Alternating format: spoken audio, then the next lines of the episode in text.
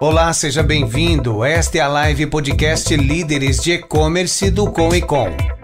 Este canal multiplataforma traz temas relevantes do comércio eletrônico e entrevistas com executivos e empreendedores deste mercado.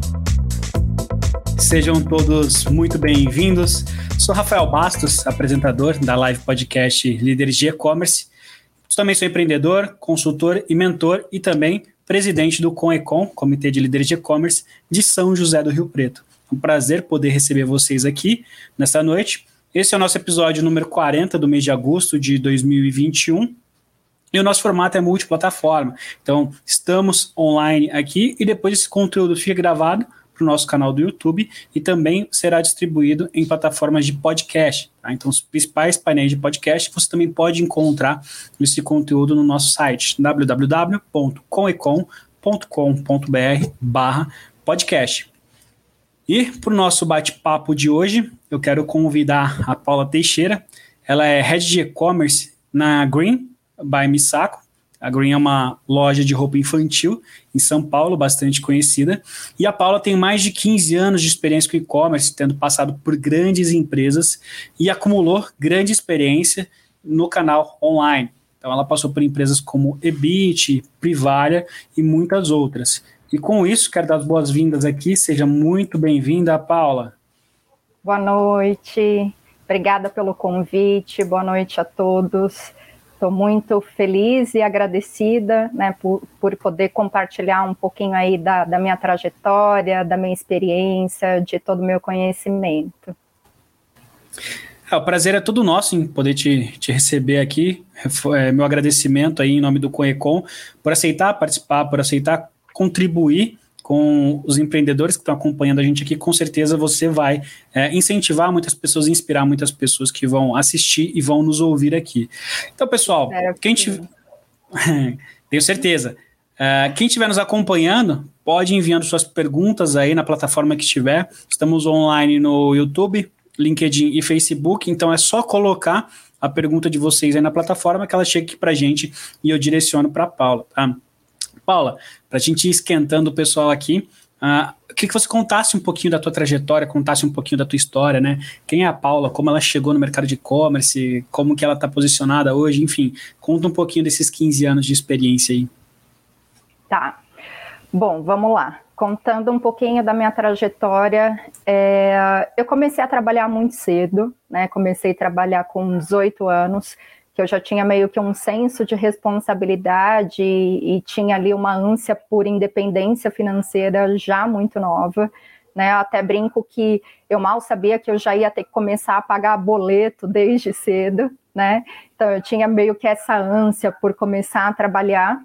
E ali no meu início de carreira eu fui trafegando dentro de alguns segmentos. Então eu passei por algumas empresas dentro do segmento bancário, uh, por empresas na área de telecomunicações, segmento educacional. Então, eu fui ali trafegando até realmente me encontrar. É, dentro do meu período de faculdade, né, que foi em meados de 2000, 2005, foi onde eu tive a minha primeira experiência dentro do segmento online, que foi através da EBIT.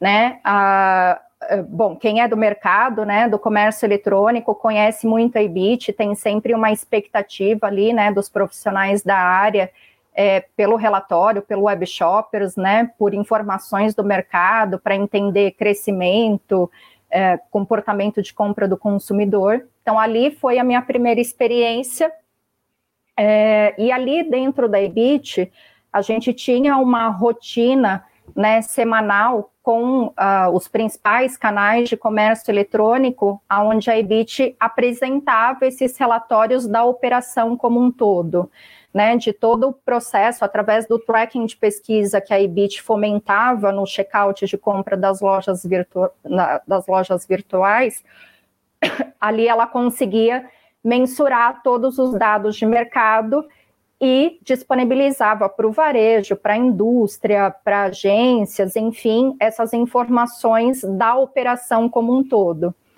É, e aí ali eu sempre estava pre presente semanalmente nas operações de comércio eletrônico, desde uma pequena, uma operação mediana, os grandes players do comércio eletrônico. E ali a gente sempre se reunia né, com os gestores, com o gerente, com o diretor, com os executivos, com o time todo do comércio eletrônico para apresentar todas essas informações. E ali eu fui pegando gosto pelo negócio, né? Eu gostava muito daquela dinâmica do varejo, é, do online, aquela, né, aquela questão de avaliar, tomar decisão rápida, avaliar os números. Lá atrás o mercado ainda ele era muito prematuro, né? Então eu fui acompanhando praticamente as principais movimentações do comércio eletrônico, né, fusões, é, entrada de grandes players, entrada de grandes e saídas, né, movimentação de entre e sai, né? E aí eu fui acompanhando toda essa movimentação do mercado. E dentro da EBIT eu fui me transformando numa especialista em varejo online. Uh, a EBIT ela, ela é, participava né, dos principais eventos de, de comércio eletrônico, ela era muito requisitada, né? Então, nos eventos ela dava essa introdução, né, até hoje, na verdade, né, essa introdução do varejo online como um todo, né, faturamento, crescimento de mercado, expectativa de crescimento, essa, né, esse, essa movimentação de categorias. É engraçado que lá atrás, né, o que liderava a categoria era livros, CDs e DVDs. Depois, com a movimentação de mercado, outras categorias foram ganhando um pouco mais de corpo no comércio eletrônico. Eu lembro que até mais ou menos meados de 2000 e eu fui, eu entrei na Invest em 2012, na Privalha 2012, até mais ou menos meados de 2010, a categoria de moda e acessórios era meio que o patinho feio do e-commerce, e aí depois com a entrada de alguns players, né, com relevância, que foi ganhando relevância no mercado, a categoria ela deu um salto, né, então foi, eu fui acompanhando todas essas grandes movimentações aí do mercado online. É, e aí eu tinha um relacionamento, né? Eu conhecia ali as principais figuras do comércio eletrônico, né? Sempre estava presente nos eventos de comércio eletrônico, também palestrava em alguns eventos regionais. É, e ali eu fui tomando gosto pelo negócio, né? Eu fiquei um período muito longo dentro da EBIT, eu fiquei um período de sete anos dentro da EBIT. Em um dado momento, a EBIT ela foi adquirida pelo, Busca, pelo grupo Buscapé, né, o, o, grupo Buscapé lá atrás, né, em meados de 2007 ali era o boom, era a bola da vez, né, então estava numa ascendente e adquirindo uma série de, de marcas, de empresas e tudo mais. Então eu também pa participei de toda essa movimentação. E ali eu falei, bom, é aqui, né? É aqui que eu quero ficar, é dentro desse mercado online. É, mas em um dado momento eu sempre estava presente ali dentro das operações de comércio eletrônico, né, entendendo estratégia, como que as coisas funcionavam, como que o mercado se movimentava, se movimentava e aquilo eu gostava, me gerava um brilho no olhar, né, toda aquela movimentação do varejo é, me chamava muito a atenção. E aí, num dado momento, eu senti a necessidade de enxergar como que as coisas funcionavam ali do outro lado do balcão, né?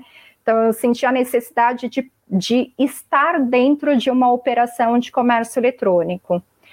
Aí, em meados de 2012, é, eu fui para a Privalia, né? A Privalia já era um player muito bem estabelecido, um player muito grande no mercado europeu. E quando eu entrei na Privalha, foi depois de um pouco mais de um ano de operação aqui na América Latina. É, e naquele momento, a Privalha ainda estava dentro daquela, né, daquele processo de startup mesmo, né, de ganho de market share, de, de é, ganhar espaço dentro desse modelo de negócio, que era um modelo de clube de compras, é um modelo né, de clube de compras, então, é era um modelo um pouco diferente dos canais tradicionais de comércio eletrônico. E ali na Privalha, eu comecei como compradora. Né? Eu era responsável pela categoria de, de bolsas e de acessórios. E ali naquela fase inicial, era um processo bem hunter mesmo, né? Então era ir para as feiras de negócio, conhecer as marcas do segmento, uh, falar né, um pouco dessa metodologia de clubes de compras, vender o modelo de negócio. Né? A gente até brinca que na época a gente tinha dois chapéus, né? Então era um chapéu do comercial, que a gente ali na mesa de negociação tinha que vender o modelo de negócio, né? Era, era até engraçado, né? Porque, por exemplo, uma marca vai para o Walmart, ela que tinha que convencer o Walmart né, para o é, convencer o Walmart para o Walmart comprar né, determinado produto ou marca. Ali a gente tinha um, um, um, negócio meio que inverso, né? A gente tinha que convencer o fornecedor e a marca a vender para a Privalha né? Porque não é uma negociação muito rentável, é uma mecânica diferente, né? A gente precisava apresentar as grandes marcas dentro do canal com uma vantagem de preço, desconto, liquidação. Então, muitas vezes, toda a negociação ela era, ela era pautada em, em, em não em, em coleção vigente, né? Em coleções passadas, muito no intuito de girar fluxo de caixa num curto espaço de tempo, volume, para a marca gerar né, esse fluxo de caixa e investir na coleção atual, que é onde efetivamente a marca ganha dinheiro. E aí a gente tinha que convencer essas marcas a entrarem dentro do canal.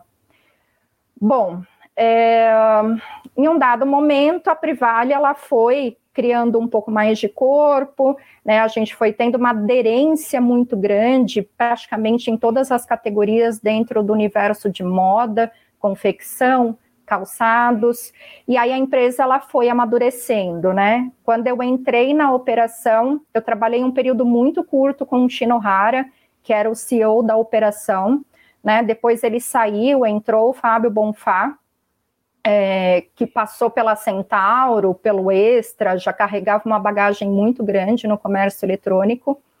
E ali, no momento que ele assumiu, é, o, o, ele foi amadurecendo o canal, né, estruturando melhor os processos, né, apesar de ser uma empresa europeia, né, então tem muita metodologia, muitos processos e tudo mais, mas existia, existia um trabalho muito longo mesmo, né, porque esse processo de negociação junto com os fornecedores, ele era pautado num mecanismo de reserva de estoque, né, então a gente já vendia para o consumidor, mas a gente não tinha efetivamente o produto dentro de casa.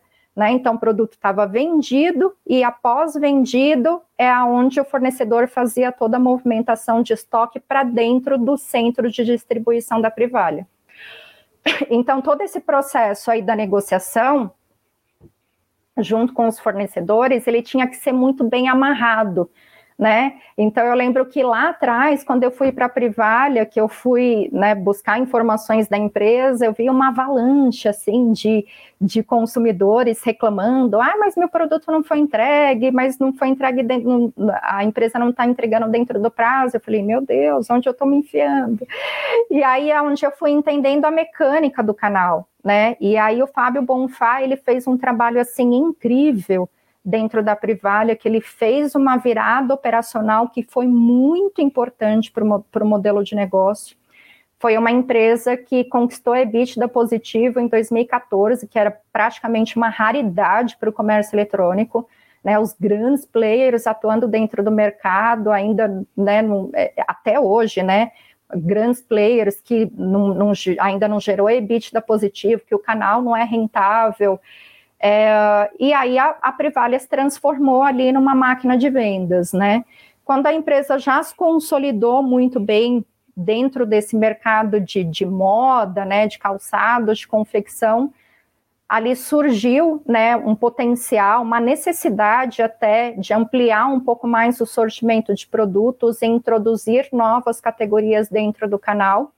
E aí foi nesse momento que eu fiz uma migração para a categoria de home decor, e aí, num curto espaço de tempo, assim, curto mesmo, em menos de um ano, a gente conseguiu ter uma aderência, trazer um volume muito grande de marcas e de fornecedores dentro do segmento de home, principalmente na categoria de utilidades domésticas. E aí, num curto espaço de tempo, a categoria já, já começou a representar 15% do faturamento da empresa. É, eu saí da Privalha em meados de 2017. Naquela época, a Privalha já faturava mais de 700 milhões no ano. É uma mega potência, sim, já fatura mais de um bi. Né? Eu digo que é uma máquina de vendas né? É, e eu acho que eu vi também, né, nesse período que eu passei ali por, por, por Privalha, né, algumas empresas também entrando e atuando dentro desse modelo de negócio, a Coquelux, Brains Club, que era do grupo Buscapé, mas é um modelo de negócio diferente, né, do, do comércio eletrônico tradicional. Então, existe muito processo, metodologia, a gente opera um volume muito alto de, de SKUs por dia e de campanhas. Essa venda é muito enxuta, ela acontece num, num curto espaço de tempo, é muito rápido, são cinco, sete dias, tem que gerar um alto volume para fazer sentido para o fornecedor. Então, ali, para mim, foi uma porta de entrada assim, incrível e um grande aprendizado que eu tive dentro da Privalha. É, ali eu fiquei um período coordenando também a categoria de home decor. Durante a minha trajetória dentro da Privalha, eu engravidei do meu primeiro filho. É, e ali eu fui mergulhando um pouco mais dentro desse mundo ali da, da maternidade, né? E eu fui apurando um pouco mais o meu olhar para produtos desse universo aí infantil, né? Roupa, calçada, a gente entra dentro daquela fase de formação de enxoval. É, e é uma categoria que já tinha uma, uma participação de faturamento muito relevante dentro da Privalha, né?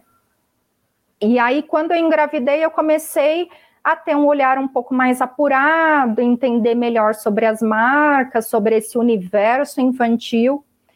E aí eu recebi uma proposta para trabalhar na Dinda, né, que era um canal muito semelhante ao modelo da Privalha, né, modelo de clubes de compras, conceito, conceito de venda através de categorias, também ali um período pontual de venda, então, era uma metodologia de venda muito, muito similar ao da Privalha, porém verticalizado dentro do segmento infantil.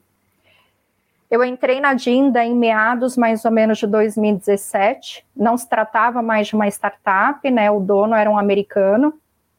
É, já era um canal muito bem consolidado dentro do, do segmento.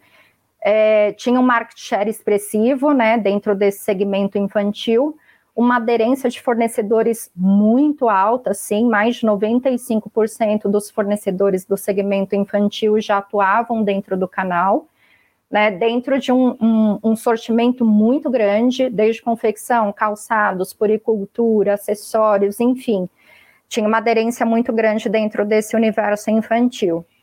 Então, não existia mais aquela necessidade né, de fazer esse, essa atuação comercial muito grande, né, para é, aumento ali do market share, mas existia uma necessidade de amadurecimento mesmo do canal e de melhor definição realmente dos processos.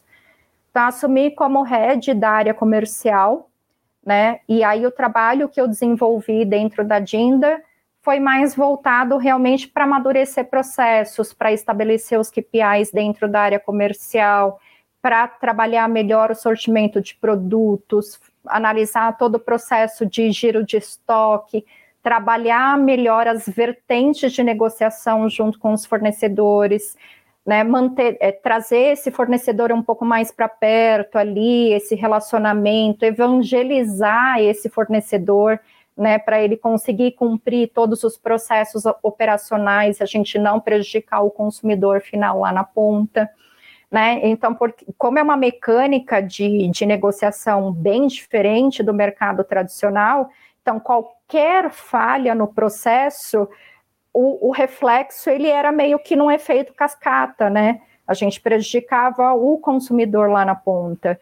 É, então, todo o processo ele tinha que ser muito bem estabelecido, muito bem amarrado, tinha que ter um relacionamento muito próximo ali, muito amigável, né, junto com o fornecedor né, até mesmo uma, uma, uma florescer ali meio que uma consciência né, no, no, no fornecedor para cumprir todo o acordo, enfim.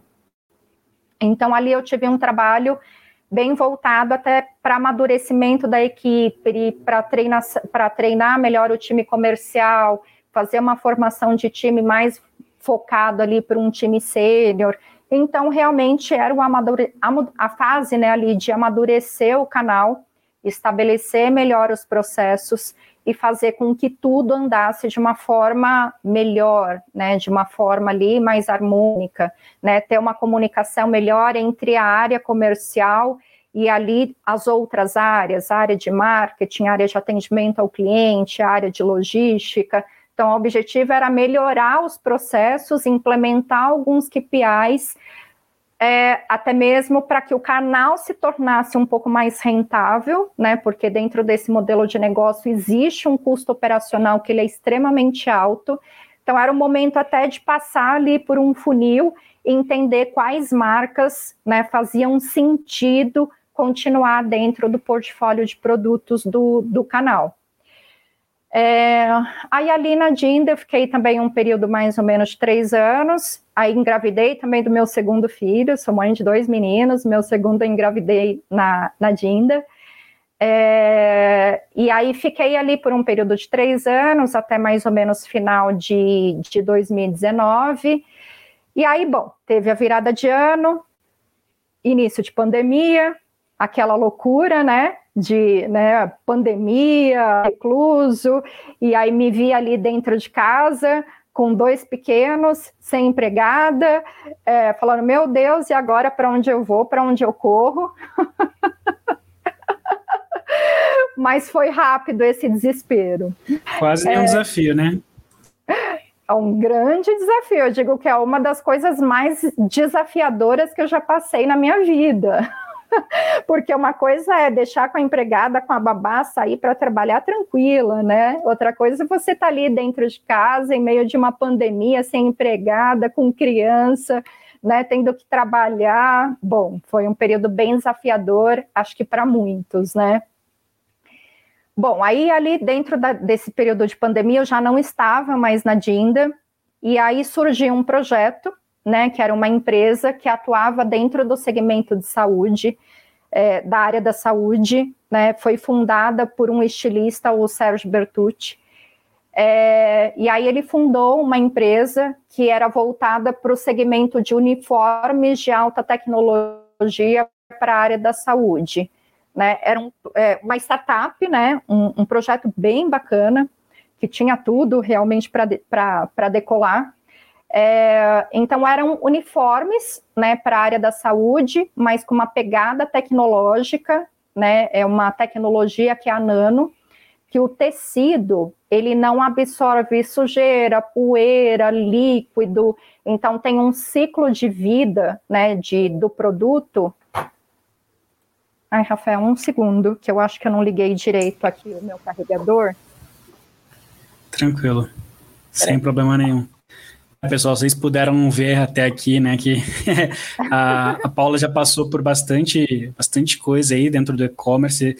Uh, ela acompanhou a construção do, do mercado de e-commerce né, no Brasil, que a gente fala começou ali por volta de 2000. Em 2005 ela já estava presente, né, então ela pegou realmente ali o e-commerce quando estava embrionário. Pode seguir, Paula.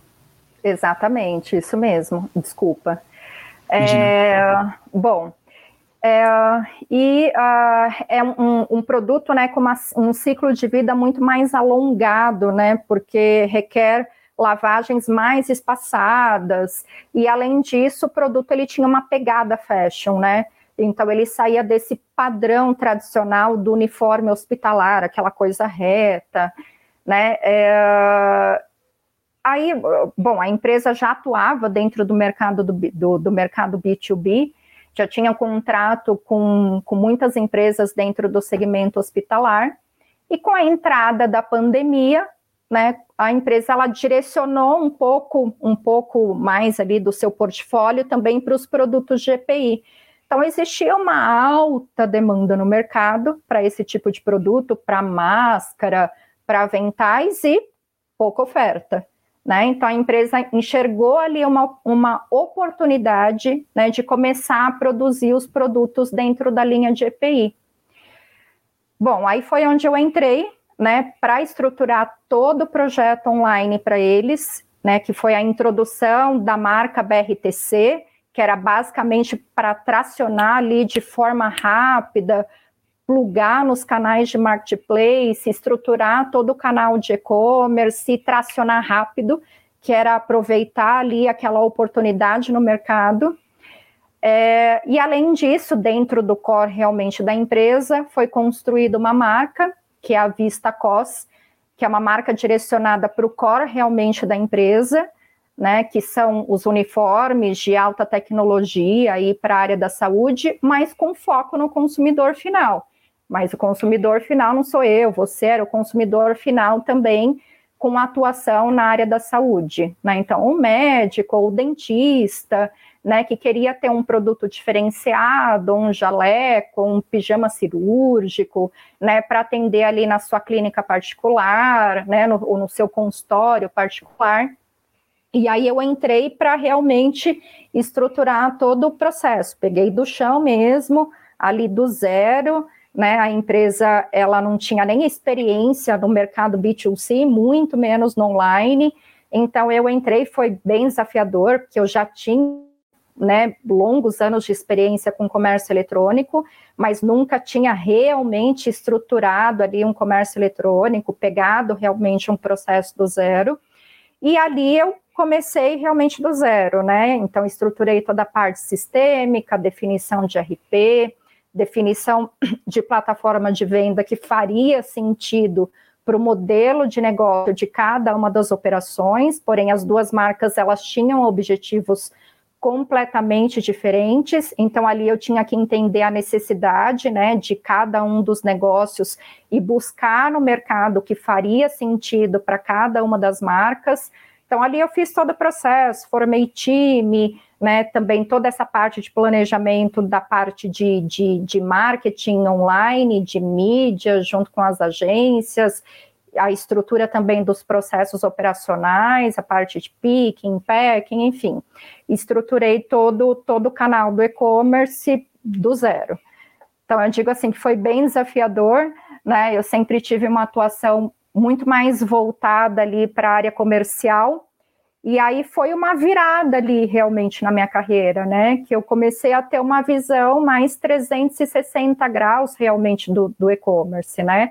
Apesar que eu sempre fui muito curiosa, eu nunca me fechei ali só no meu mundo, né? Então, só no e-commerce, na área comercial, eu sempre gostei muito de entender como que os processos aconteciam dentro das outras áreas.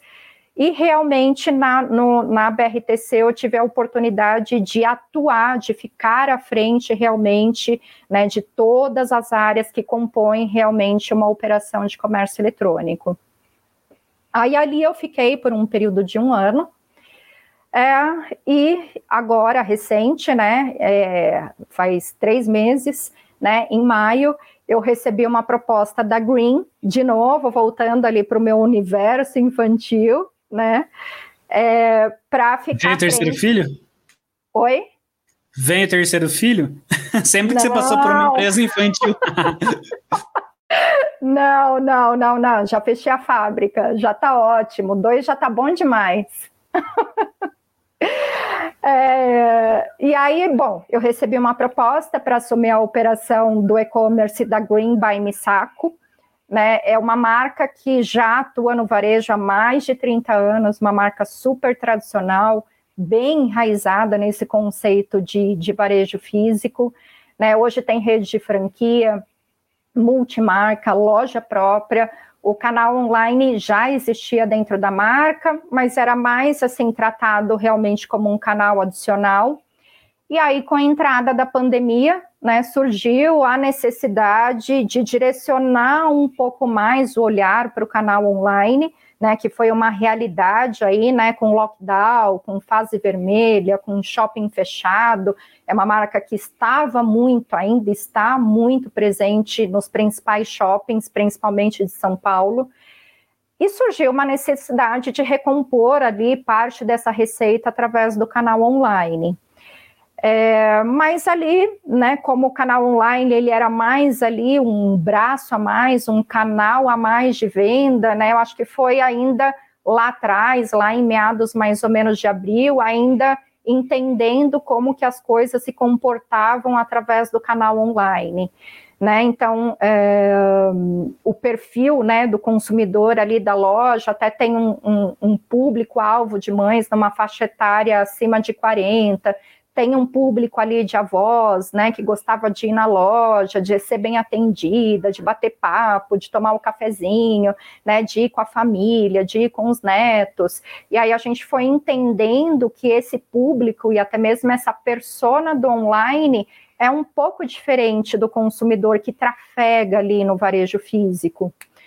É, bom, a, o canal online começou né, a representar três vezes o faturamento da melhor loja da marca, e aí a empresa foi sentindo a necessidade de trazer um profissional realmente do mercado, né, com um pouco mais de bagagem, um profissional mais sênior, com um pouco mais de, de conhecimento para amadurecer melhor ali os processos dentro do canal online né? Então, desde o momento que eu entrei, assim, foi, né, desde do, daquela primeira semana me debruçando em cima do canal, né, entendendo ali como que aquele consumidor se comportava, como que foi feito todo o processo da condução do canal, desde né, da virada, né, do faturamento de entrada de pandemia.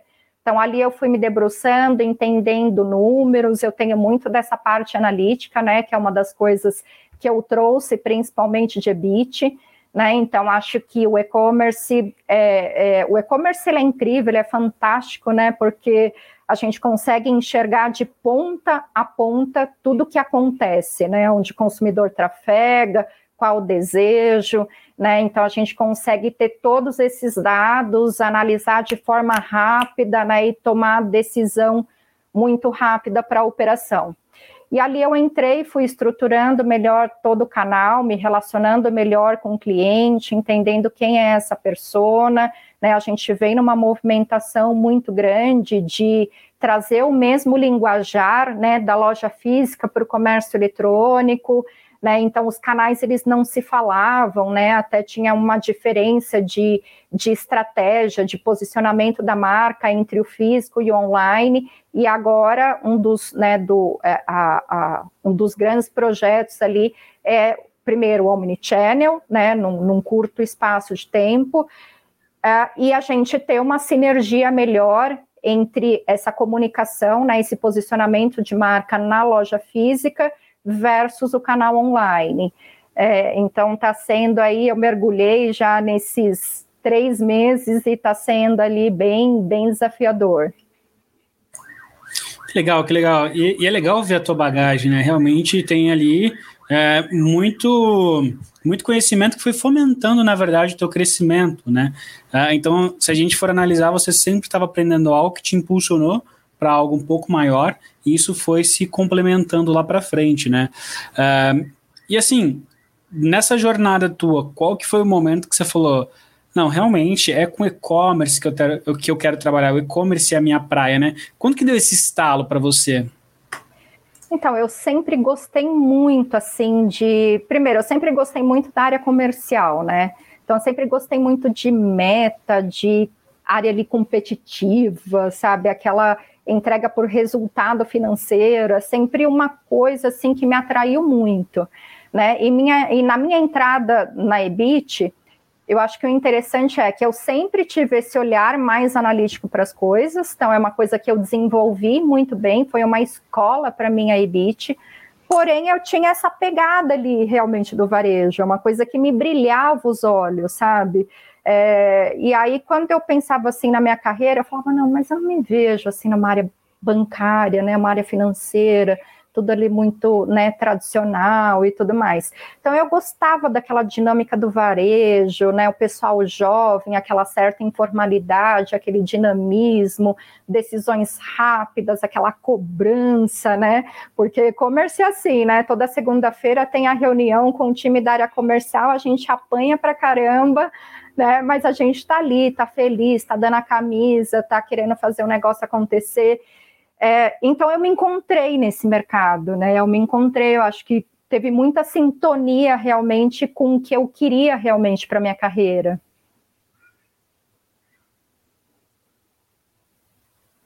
no mudo aqui, que legal. É, inclusive o William tinha perguntado sobre isso, né? Ele colocou aqui em qual momento a Ana Paula visualizou a oportunidade de crescer profissionalmente no e-commerce. Então, a resposta é essa. É, Para não perder muito o time dessa pergunta também, a, a Ana, ela fez a seguinte pergunta, tá?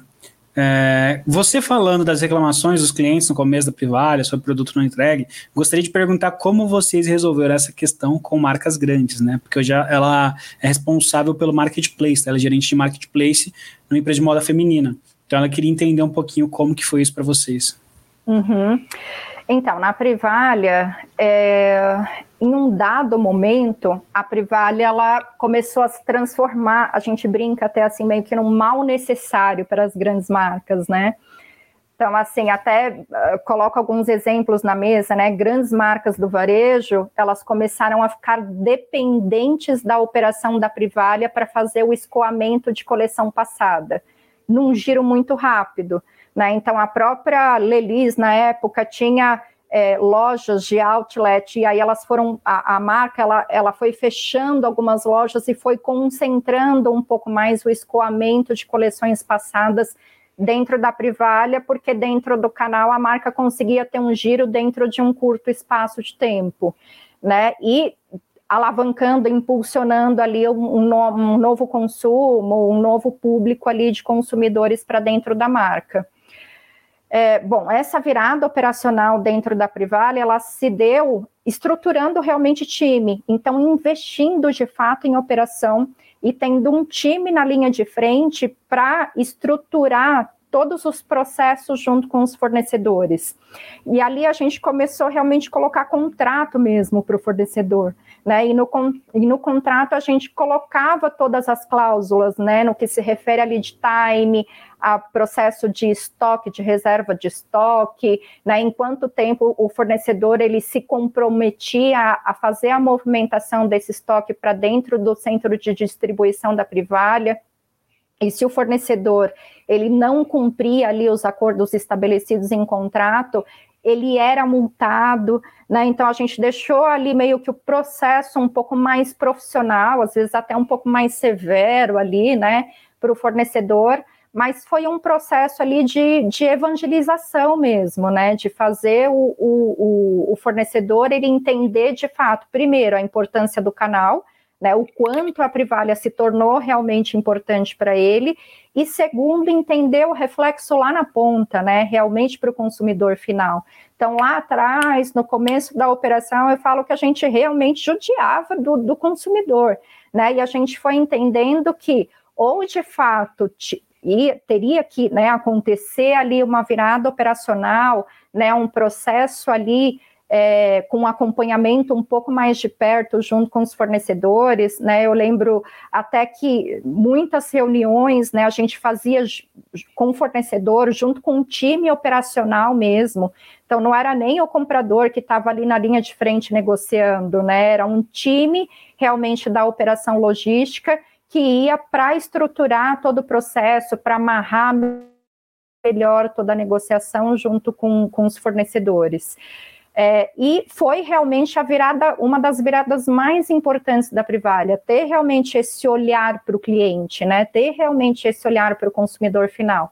Então, eu lembro que lá atrás, a avaliação da Privalha, assim, era a carinha, aquela carinha mais brava, né, do Reclame Aqui, e aí, com essa virada operacional, a gente conseguiu conquistar o RA 1000, né? Então foi assim uma, uma excelente conquista, né? Porque todo esse trabalho, né? Toda toda essa semente ali que foi plantada, né, a gente conseguiu colher frutos aí num curto espaço de tempo.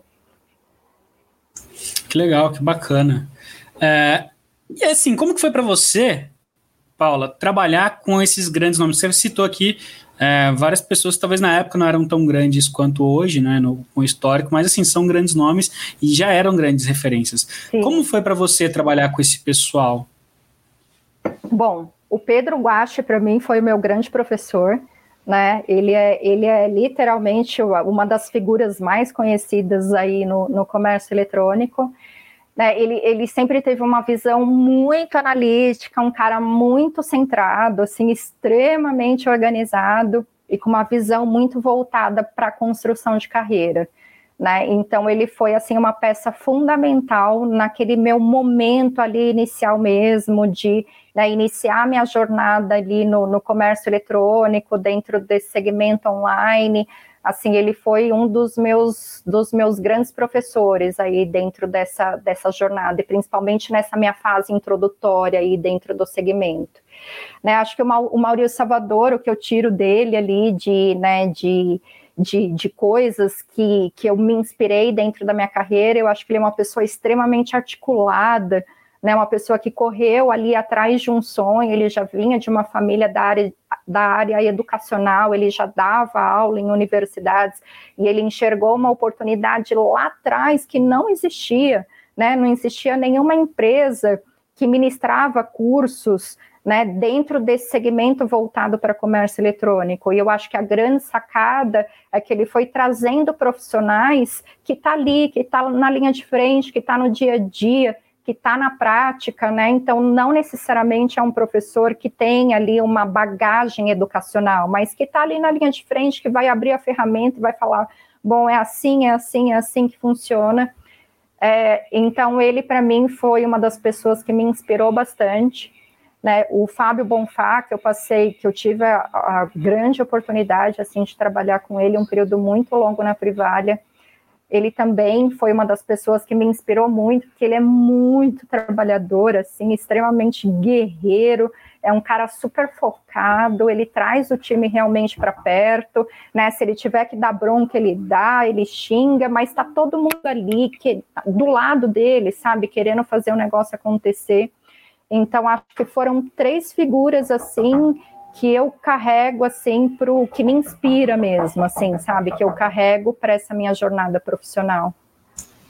Que legal, que bacana. E, e, a gente sempre que vê mulheres, é, a gente sabe que o mercado está abrindo cada vez mais portas para as mulheres, mas ainda não é o ideal, né? A gente ainda está um Sim. pouco longe do, do, que será, do que seria o ideal. É, como que você vê essa tua trajetória aí de mais de 15 anos no mercado de e-commerce, sendo mulher, foi muito mais difícil para você lá no início? Você teve muitas portas fechadas, talvez? Como que foi isso para você? Sim, acho que sempre existe realmente uma dificuldade, né? Uma realidade que realmente a gente enfrenta. É, mas é, eu hoje, quando eu olho a minha trajetória, né? Eu sempre fui também muito, muito focada, né? Acho que lá no meu início eu fui seguindo meio que numa uma linha como o Pedro mesmo, sabe? Ele, né, ele se estabeleceu e hoje é um grande nome no, no mercado, né? É, e eu acho que eu, sim, eu recebi as oportunidades, sabe? Eu tive as oportunidades, eu acho que eu fui seguindo ali dentro da minha trajetória, dentro do que eu tinha realmente como objetivo né? Eu acho que é, tem, óbvio, a força ali das mulheres, né? Tem hoje as mulheres no e-commerce, eu sempre tam, também estou ali, estou participando, estou no grupo. Né? Eu acho que hoje o mercado ele está um pouco mais aberto, né? É lógico que ainda tem uma massa ali, né, do público masculino, mas acho que o mercado ele está com muita oportunidade, ele está muito fomentado, né? Então, eu até participei recentemente em alguns cursos da Com School e o que me chamou muito a atenção são profissionais querendo fazer realmente essa transição de carreira. Né? Então, profissionais que atuam hoje dentro de outros segmentos, área de psicologia, área da saúde, é, jornalista. Então, eu estou vendo ali uma movimentação muito grande de profissionais querendo fazer essa transição de carreira, porque o mercado online está assim com muita oportunidade, pipocando de oportunidades e de vagas no mercado. Então acho que tem espaço para muita gente para as mulheres também, né? Que legal, né? Que bom que isso está sendo. Você falou do, do Mulheres no E-Commerce, o Ecom apoia esse movimento. Tem várias mulheres que fazem parte que também estão no, no Conecom. A gente tem mulheres muito engajadas também dentro do grupo. E assim, é essencial, é essencial cada vez mais é, ter essa abertura. É legal ter você aqui é, para poder falar e para poder mostrar um pouco né, disso também. É, eu queria saber qual que é a tua visão do cenário de e-commerce daqui para frente, tá? Não vou nem falar atual, que a gente está passando por uma transição muito forte, né? Foi um período de aceleração muito expressivo com, com esse último ano. E como que você está enxergando o mercado daqui para frente? Bom, eu acho que agora o comércio eletrônico é um sentido obrigatório, né? Então é aquela história que é o que todo mundo fala, ou você está dentro do jogo ou você está fora, né? É, então, assim, a gente vem enxergando muito né, uma inversão né, do comportamento é, de compra do consumidor. Então, acho que tem muitos consumidores que tinham até uma certa resistência ainda de comprar via o canal, via o canal e-commerce, né? Alguns ainda tinham uma resistência de colocar ali os seus dados de cartão de crédito ou seus dados pessoais, né? Ou eu acho que ainda tinha muito né, uma aderência de consumidores que gostavam realmente de comprar no físico, de estar tá lá, de pegar no produto, de conversar com o vendedor, né, de buscar informações sobre o produto, né, e com a entrada da pandemia, né, muitos consumidores até foram forçados né, e obrigados a começar a consumir via o, o canal online. E eu acho que alguns vieram realmente para ficar. Né? Então, experimentaram o canal, começaram a comprar algumas categorias, até a parte de, de alimentos, de perecíveis, né, a parte de medicamento, farmácia, e alguns vieram realmente para ficar né, entenderam a facilidade e a comodidade que o comércio eletrônico entrega. Né? Então, acho que hoje todo mundo se sente ali meio que sem tempo, né? E o e o, o, comércio eletrônico ele entrega essa possibilidade, né? Essa facilidade, esse ganho de tempo. E eu acho que além disso também teve uma entrada da parcela que agora são os famosos os vovonautas, né? Então, são as pessoas numa faixa etária mais elevada que também, né, foi lá, pediu ajuda do sobrinho, né, pediu ajuda ali de alguém da família, e também teve a sua, a sua primeira experiência de compra através do, do canal online. É, então, assim, acho que a pandemia nesse aspecto, né, para o comércio eletrônico trouxe realmente muitas oportunidades, né, e mudou todo esse processo de consumo e de comportamento de compra do consumidor. É, realmente a gente viu esse reflexo muito grande em diversos parceiros aí que a gente conhece, que a gente tem contato, e foi geral, né? É, entre aspas, beneficiou todo mundo que estava no e-commerce por essa obrigatoriedade, né? Muitas cidades fecharam e só tinham e-commerce, então Exatamente. a pessoa era obrigada realmente a, a comprar ali pelo, pelo comércio eletrônico. Exato. Pessoal, a gente tá, tá caminhando aqui para o final, tá? Eu quero fazer algumas perguntas que a gente sempre faz para os nossos convidados, Paula. Uh, então é meio que uma sabatina, tá? Então são algumas perguntas, é resposta rápida. Você vê o que você pensa e, e responde aí para a gente. Vamos lá? Uhum. Vamos lá, bora. Primeira pergunta: você tem um mentor? E se você tem, você pode revelar? Tem alguém que te inspira ou te inspirou? Bom, um mentor individual eu nunca tive né? Mas teve algumas pessoas que me inspiraram, que são exatamente as, né, as pessoas que eu já, já falei aqui, já comentei, o Pedro Guache, Mario Salvador, é, o, o Fábio Bonfá, enfim, são pessoas que me inspiraram muito nessa jornada e que em dado momento ali para mim foi uma referência importantíssima para enxergar, nossa, mas se eu fosse o Fábio Bonfá, como eu faria? Né? Então foi ali uma direção, um norte mesmo, né? Nessa jornada de tomar algumas decisões, de definir algumas estratégias, de ter esse olhar, né? Mais ali geral para a operação. Então são pessoas que me inspiraram bastante. Bacana. É, e quais são suas fontes de informação no teu dia a dia? Onde que você consulta informações? Bom, informações gerais, eu utilizo muito o Infomoney, a própria exame, mais voltado para o comércio eletrônico, a parte técnica, existem alguns portais que eu gosto muito de ler, adquirir como uma leitura diária, que é a própria Rock, Neil Patel, acho que tem artigos muito interessantes dentro desse segmento.